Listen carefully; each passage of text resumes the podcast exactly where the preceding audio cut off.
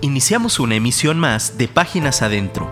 Escucha a Beto Sosa conversando sobre los pasajes bíblicos que edifican tu vida. Hola, Dios te bendiga. Gracias a Dios por la oportunidad de estar de nueva cuenta en esta emisión de Páginas Adentro. Gracias por acompañarme, gracias por estar aquí conmigo en esta charla informal sobre tópicos de la vida diaria con un enfoque bíblico y un llamado a la acción. Gracias por prestarme tus oídos. Lo, el único favor que te pido es que no me dejes hablando solo. Y si me dejas hablando solo, pues allá tú, porque yo ya llegué, ya estoy aquí.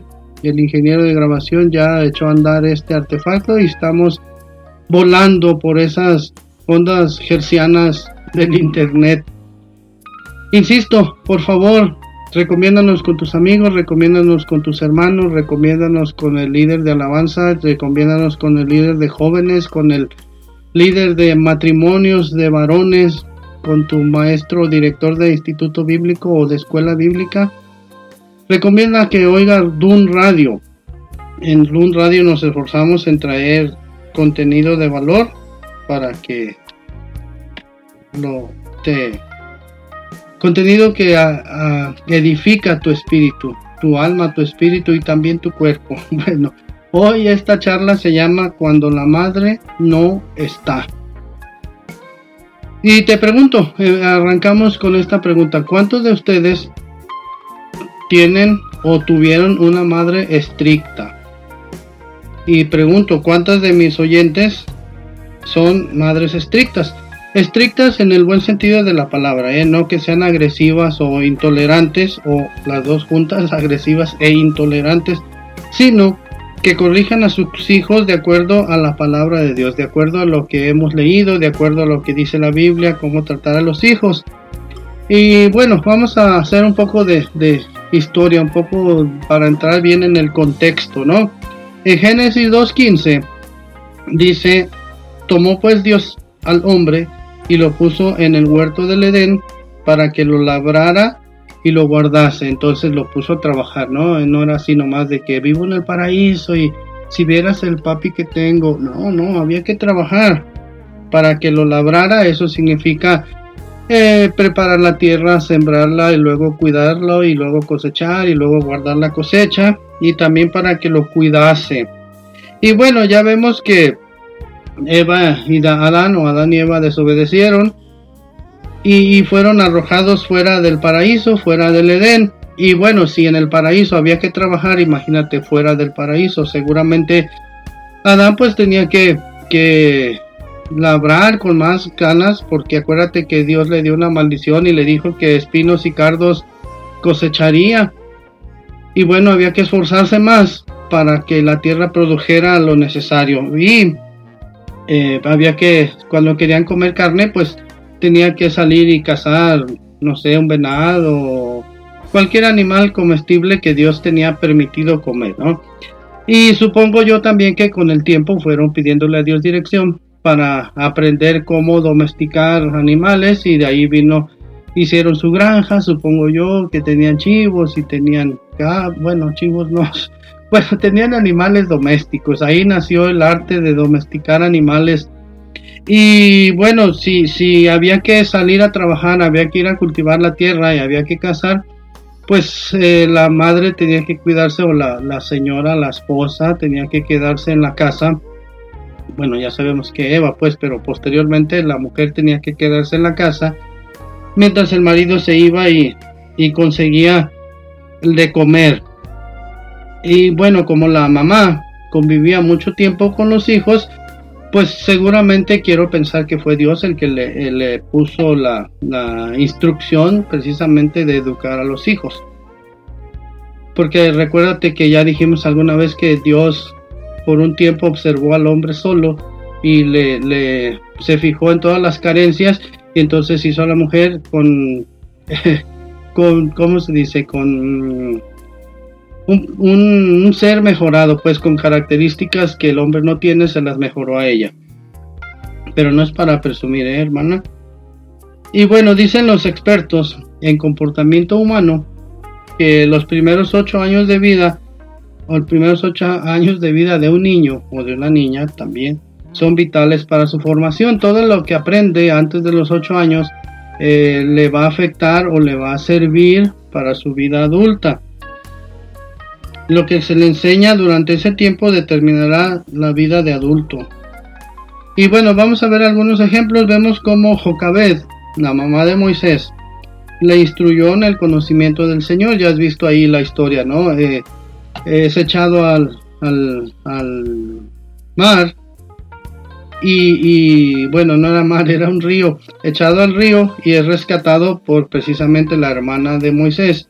Y Dios providencialmente acomodó ahí todos los asuntos para que la hija de Faraón le pidiera a su mamá que lo cuidara y además le iba a pagar. Imagínate qué privilegio tan grande recibir un subsidio del Estado por cuidar a tu hijo y educar a tu hijo. ¿eh? Y entonces eso Solamente Dios lo puede hacer. Pero entonces vemos que Jocabed, la mamá de Moisés, tuvo mucho cuidado en enseñarle todo lo referente a los principios de Dios, a los mandamientos de Dios, a la voluntad de Dios para nuestra vida.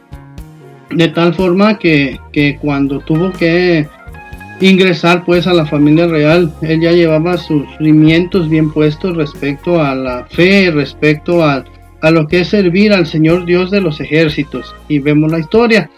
Claro, después ah, Dios tuvo que tratar con él recordándole todo lo que había aprendido. Pero bueno, esa es otra historia.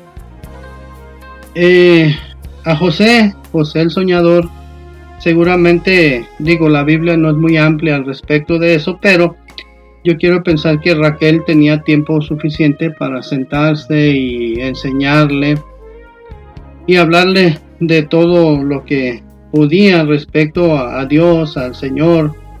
Incluso eh, dicen algunas personas que, que Jacob amaba, mucho a José porque dice la Biblia que porque lo había tenido en su vejez. Y algunos pastores enseñan que, que seguramente Jacob le dedicaba mucho tiempo a José que bueno, espero que así haya sido, pero también Raquel dejó una huella indeleble en la vida de José, de tal forma que cuando fue vendido, 12 eh, años estuvo eh, prácticamente solo eh, en un país idólatra y politeísta, donde adoraban a Ra y a Horus y a Oreb, y Oreb, pues, bueno, a todas esas deidades extrañas, ¿no? Bueno, Oreb era una ciudad, no, no te creas, Oreb no, era otro, pero bueno, esa es otra historia, discúlpame el dislate. Bueno, también vemos como en el Nuevo Testamento el apóstol Pablo habla muy bien de la enseñanza que Eunice es Horus. ¿eh? Vemos en el Nuevo Testamento que Pablo habla muy bien de la mamá de Timoteo, Eunice, y le dice que gracias a Dios por lo que su madre Eunice le enseñó, pero luego dice que la abuela Loida enseñó a Eunice, entonces fíjate, ahí hay un doble, doble mérito, ¿no? Eh, Loida enseñó muy bien a su hija Eunice en los caminos del Señor y Eunice enseñó muy bien a Timoteo, lo cual eh, después vemos que Timoteo fue de gran ayuda para el apóstol Pablo, incluso Pablo llega a llamarlo como su hijo. Qué privilegio. Luego, en otro orden de ideas, vemos como una madre siempre defiende a sus hijos, además de que los instruye, además de que los enseña, además de que los encamina eh, para que sean hombres de bien o hombres y mujeres de bien por esta vida, pues los defiende y los reprende cuando lo necesitan. Aunque también hay algunos hijos, dice, dice Proverbios, que el hijo necio es vergüenza de su madre y seguramente uno que otro por ahí se desvía, pero si lo enseñamos bien, si la madre lo enseña bien, si el padre supervisa la enseñanza, seguramente cuando fuere viejo no se va a apartar, aunque se dé por ahí unos pequeños desvíos, pero siempre regresa. La oveja descarriada siempre vuelve a redir porque el creador siempre está buscando al que se revela, ¿no? Eh, en el libro de Génesis vemos que dice que Lot poco a poco fue acercando sus tiendas hasta Sodoma. Y decíamos en una plática anterior que que seguramente se contaminó con toda la, doctrina, con toda la manera en que se comportaba el pueblo de Sodoma, eh, la manera pecaminosa y sin principios, sin moral, sin ética, sin temor de Dios. Y se contaminó un poco ahí de tal forma que cuando los ángeles van a, anunciar la destrucción de Sodoma y Gomorra, vemos que la multitud de perversos se juntó afuera de su casa y le decían, saca a esas personas, saca a esos individuos para que tengamos relaciones pecaminosas con ellos. Y dice ahí que Lot dijo, no, no, no, no hagan eso, por favor, yo les voy a darles a mis hijas y hagan con ellas lo que quieran. Eh, cuando yo leí eso me impactó y yo dije, eh, ¿dónde estaría la mamá? Pues seguramente la mamá eh, ya se había contaminado porque conociendo, bueno, ya sabes, aquí en México las mamás son, son defensoras de sus hijos y, y si en ese tiempo hubiera o eso hubiera sucedido en México, seguramente una madre mexicana eh, hubiera dicho a mis hijos nadie los toca y no sé, tomar un palo y, y blandirlo enfrente de, los eh, malvados esos o, así como muy dramática, ¿no? Tomando una botella, estrellándola contra el suelo y con los picos de la botella decir a mis hijos nadie los toca, a mis hijas nadie las toca. Pero no, vemos que no, no sucedió eso porque la mamá seguramente se había contaminado. Eh, también vemos que gracias a Dios, Dios intervino y no hubo necesidad de, llegar a ninguna situación fea ahí con las hijas. Luego, eh, eh, hay otra historia, vemos ahí la historia de los hijos de Leví. Y si tú lees toda esa, esa parte ahí en el libro de Samuel, vemos que, que se comportaban de una manera vergonzosa, eh, ofendían a Dios con, lo de las ofrendas y, cuando una persona llevaba su ofrenda y, le decía dame, dame la parte que me corresponde de carne y el que llevaba la ofrenda decía no porque es para Dios y dice que ellos por la fuerza le arrebataban eh, la carne y pues era, era algo muy ofensivo y, la gente, el pueblo se daba cuenta pero Elí no hacía nada. Esto molestó grandemente a Dios de tal forma que mandó un mensajero a, decirle a Eli que, sus hijos estaban actuando mal y que él no les estaba estorbando. Pero no hizo nada. Y entonces eh, yo me pregunto, ¿dónde estaría la mamá? La mamá de los hijos de Eli, ¿dónde estaría la esposa de Eli? Porque seguramente, si la mamá hubiera estado, seguramente que esos muchachos no se hubieran comportado así. Yo le doy gracias a Dios por las madres que siempre nos están eh, corrigiendo, nos están enseñando. Yo ya la mía ya está con el Señor desde hace mucho, pero, pero agradezco por los jalones de orejas que me dio, por eh, los tablazos que me puso cuando me porté mal. Y aprendí, aprendí que hay principios y que hay eh, situaciones que si no están bien merecen un castigo. Bueno, ¿dónde estaría la madre de estos niños, muchachos? Ya, ya eran grandotes. Si hubiera estado, no hubiera pasado eso. Después, eh, bueno, la, el castigo fue tan grande que en el mismo día murieron los dos hijos y murió Elí. El día que lo puedes leer ahí, la parte cuando dice que los filisteos capturaron el arca y se la llevaron a Asdod, a la capital de los filisteos, y la pusieron en el templo de Dagón y vemos cómo ellos iban eh, eh, victoriosos, eh, entre comillas, victoriosos, diciendo, capturamos al Dios de Israel, capturamos el poder de Israel, somos más poderosos. Pero vemos que al día siguiente Dagón amaneció postrado delante del arca. Entonces nuestro Dios es poderoso, es fuerte en batalla. Y bueno, ahí, ahí llegó el juicio para Elí y sus hijos. Y para esto eh, Samuel, eh, bueno, acuérdate esa parte donde, donde Dios le habla a Samuel y le dice, Samuel, Samuel, y él dice, heme aquí Señor, va y le dice a Elí, me hablaste, bueno, eso porque dice la Biblia que Samuel no había conocido todavía o no había oído la voz de Dios. Después Dios le revela o él le pregunta, oye, ¿qué te dijo el Señor? No me lo encubras, por favor. Y dice la Biblia que Samuel tenía miedo de decirle lo que había dicho Dios y Dios dijo que lo iba a destruir, pero cuando le dice eso, fíjate la contestación de él le dice, pues está bien, él es Dios, que haga como bien le parece. No se arrepintió, no cayó al suelo de rodillas, no, no gritó, no imploró. Bueno, esa es otra historia. Pero entonces el punto es que si hubiera estado la mamá, si hubieran tenido una madre eh, luchona como la que tuvimos nosotros o como la que tenemos o como la que espero que tú eres, no hubiera pasado eso.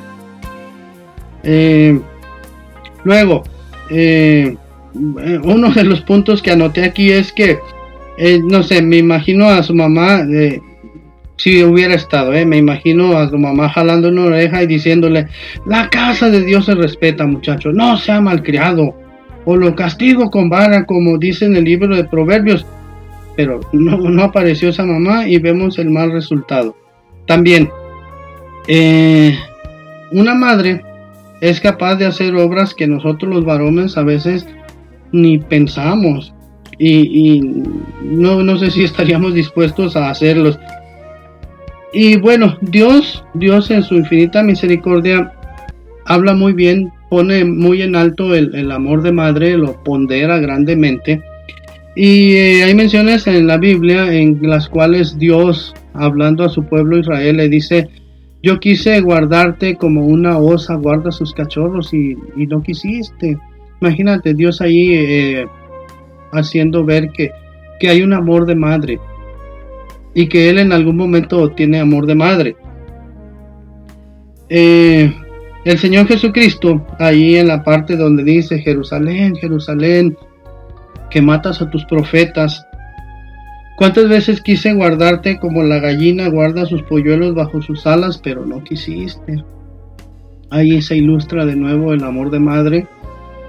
Y Dios pondera grandemente el amor de madre, porque el amor de madre es especial. Ya te dije en una plática anterior también que, que yo he visto cómo las mamás se desvelan cuidando a su niño enfermo y en la mañana el niño se pone mejor, se lo llevan a la guardería y de ahí la mamá se va a trabajar. Y ese es un algo que no sé, la diferencia con los varones. Yo veo varones que, eh, bueno, eh, mi esposita maravillosa tiene una papelería aquí en México, en Guadalajara, y a las seis y media de la mañana yo le ayudo a abrir porque eh, los niños entran a las 7 de la mañana, tenemos una escuela a media cuadra y generalmente a esa hora está oscuro todavía y los niños siempre vienen acompañados de la mamá. Y yo a veces le digo a mi esposita, oye, ¿y el papá dónde estará? Y alguna vez nos tocó oír el comentario que la mamá le dijo a una niña, oye, ¿y tu papá? Y entonces dice, pues ahí, dormido. Y entonces pues a veces creo que es injusto, ¿no? La pobre madre con todo lo que hace y todavía tener que llevar a su niño a la escuela porque el papá está dormido. Bueno, esa es otra historia que hablaremos posteriormente. Eh, hay una, hay una, un ejemplo muy grande que a mí me gusta mucho, que incluso ya te lo platiqué alguna vez, eh, también aquí en esta charla de Dun Radio, páginas adentro, sobre la mujer sirofenicia. Eh, vemos ahí que, dice que su hija estaba atormentada por un demonio. Y vemos la historia que el Señor Jesucristo llegó a esa ciudad, eh, bueno, la señora vino desde donde vivía y encontró al Señor Jesucristo y dice ahí que le dijo, Señor, ayúdame. Y el Señor Jesucristo le dijo, no está bien darle el pan de los hijos a los perrillos. Y y vemos que la señora no se rindió. La hermana, diría, diría alguien, la hermana no se rindió y siguió insistiendo y le decía, Señor, está bien, yo entiendo que, que tú viniste al pueblo de Israel, pero ten misericordia de mí. Y ya le dijo, pues yo sé que los, eh, hijos deben comer primero, pero también los perrillos comen de las migajas que caen y así. Eh, logró, logró tocar el corazón del Señor. Y eso me recuerda que el mundo está tan, tan, la sociedad pues está tan necesitada, está tan urgida. Que hay por ahí una canción de Alberto Cortés que dice miguitas de ternura yo necesito, si usted tiene un poquito, démelo a mí. Y a veces, bueno, no a veces, siempre, siempre la sociedad está tan necesitada que se conforman con miguitas de ternura. Y a veces eh, somos tan egoístas los cristianos, los nacidos de nuevo, los eh, hijos de Dios, los príncipes, los sacerdotes, los, los eh, picudos del Señor, que a veces ni miguitas de ternura damos. Y yo estoy seguro que, que las hermanas, las mamás, nos dan un ejemplo muy grande de que ellas hacen mucho más que nosotros. Y bueno, aquí el, el punto que quiero ilustrar es que ¿Qué hubiera pasado si en vez de la mujer sirofenicia, mamá de esta niña, hubiera ido el papá? Yo me imagino al papá llegando y, Señor, Señor, ayúdame por favor. Y el Señor diciéndole, no, no está bien. Darle el pan de los hijos a los perrillos. Seguramente el papá se hubiera ido pensando, a mí nadie me humilla, a mí nadie me trata así. Yo soy, yo tengo mi dignidad y se hubiera ido, ¿no? Y, la mamá diciéndole, oye, ¿y qué pasó? ¿Qué, ¿Qué, te dijo de la sanidad? No, pues no quiso, ya ves cómo se portó mala onda. Y seguramente la hija hubiera, hubiera seguido enferma, atormentada por ese demonio, pero la mamá insistió porque el amor de madre es muy grande y una madre defiende a sus hijos y una madre es capaz de, de cualquier asunto con tal de que sus hijos estén bien. La mujer permaneció firme porque su deseo era que su hija fuera sana y por su paciencia y por su fe el Señor sanó a su hija. Y fíjate, nota ahí que el Señor Jesucristo la sanó a control remoto, ¿eh? porque dice que le dijo tu hija es sana y la mujer regresó a su casa y cuando llegó su hija estaba libre del demonio que la atormentaba. Tú que me escuchas, tú que me prestaste tus oídos esta, esta ocasión, Agradece a Dios por esa madre que te reprende, por esa madre que te pregunta dónde andabas, por esa madre que te dice tienes que respetar las cosas de Dios, tienes que leer tu Biblia, tienes que orar. Vente, vamos a la iglesia. Dale gracias a Dios por esa madre que tienes y que te reprende cuando lo necesitas. Dice la Biblia que honres a tu padre y a tu madre para que te vaya bien en esta vida, en esta tierra que el Señor tu Dios te da. Y tú, eh, que eres madre, si no lo haces, reprende a tus hijos con vara, como dice la Biblia, pero también tranquila, eh, dice que reprende a tus hijos con vara, pero no se apresure tu mano para destruirlo. Castiga a tus hijos o a tu hijo en tanto que hay esperanza. Y bueno, está de moda que no los no les pegues, no los regañes, los vas a traumar, pero el método de Dios es infalible. Dios no falla, ahí está escrito, ¿no? Y tú, varón que me escuchas, la educación de los hijos es un trabajo conjunto, ¿eh? No dejemos todo a la madre, no dejemos todo a la esposa. Sí, ciertamente tenemos que pasar muchas horas fuera de la casa, pero eh, hay que estar atentos, hay que enseñar a nuestros hijos. Ya lo he dicho mucho con el ejemplo, especialmente con el ejemplo. Si de, si un hijo ve que su padre es caballeroso, que su padre es acomedido, que su padre eh, es santo, que su padre es servicial, que su padre es bondadoso, esa es la imagen con la que va a crecer. Instruir al niño en su camino con ejemplo y cuando crezca va a estar bien instruido y no se apartará de él. Agradezco que hayas estado conmigo. Esto fue Páginas Adentro. Date bien, yo te busco. Dios te bendiga. Escríbenos por WhatsApp 3335 890851 y déjanos un comentario. Te esperamos en nuestra próxima emisión.